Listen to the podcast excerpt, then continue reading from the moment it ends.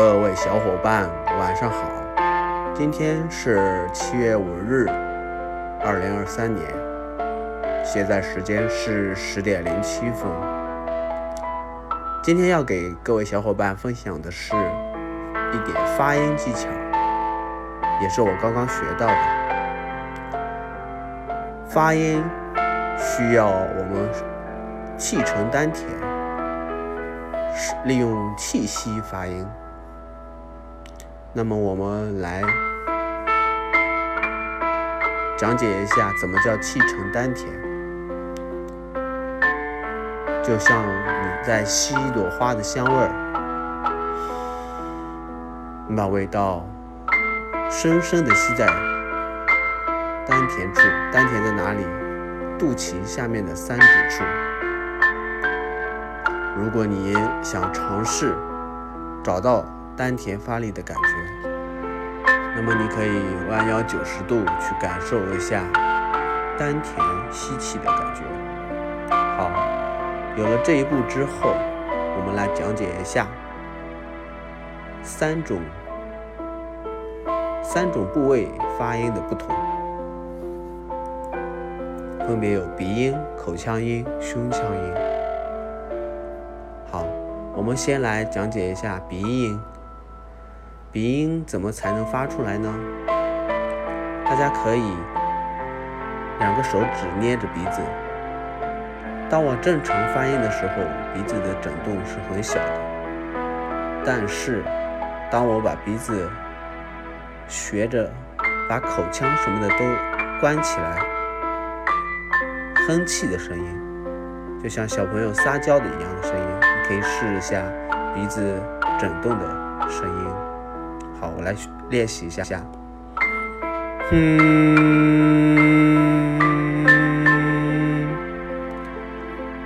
这样子的话，你会感觉到鼻子在转动。这种这种音适合用在学习比较尖锐、比较模仿异性的这种声音的时候，比较适合。那么，我们来练一个。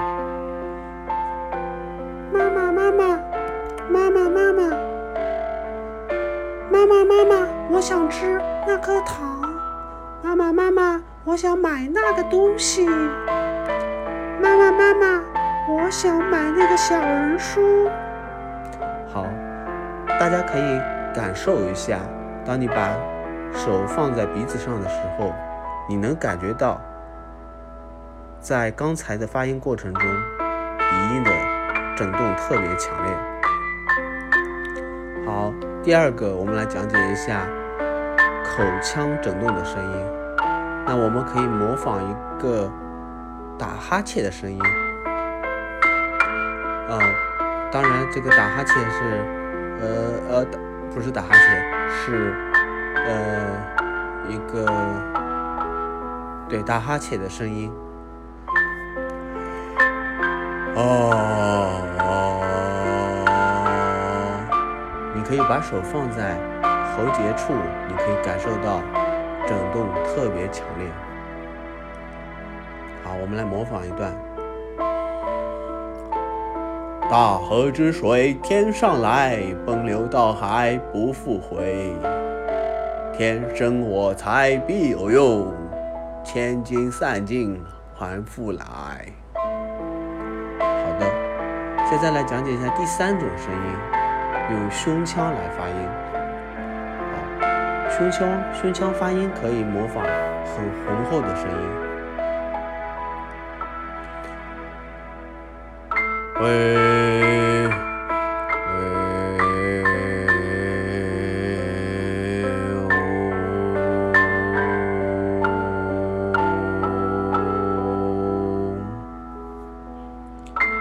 可以，我们可以用来模仿老爷爷的声音。小朋友，你吃饭了吗？啊，老人家，我今天想来你这边坐坐。小伙子，朝人民广场走，是朝哪边走啊？好，这三种音可以模仿出不同的角色的声音。好，感谢各位小伙伴收听，今天的分享到此结束，明天见，拜拜，晚安。